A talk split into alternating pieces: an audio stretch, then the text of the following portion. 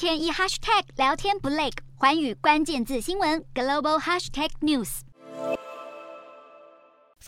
的爱尔兰吸引不少投资，不过现在爱尔兰宣布将关闭在二零一二年所推出被称为“黄金签证”的投资移民计划，从现在开始不再接受签证申请。根据这项签证项目，个人财富不低于两百万欧元的非欧盟公民能在爱尔兰投资和移民，因此深受中国富有人士的欢迎。截至去年六月，爱尔兰批准的一千五百四十七份投资移民申请中，有一千四百五十八份是来自中国，占了总体。申请量的百分之九十四。据传，爱尔兰司法部官员因此建议暂停受理新的申请。不止爱尔兰，葡萄牙总理在十六号宣布将结束被称为“黄金签证”的投资移民计划。这项计划本来是要让外国人透过投资来换取居留权。按照现行的黄金签证计划，申请人必须达到的条件是有至少三十五万欧元的房地产投资，在葡萄牙创造至少十个工作机会，或者转移一百五十万欧元资本等。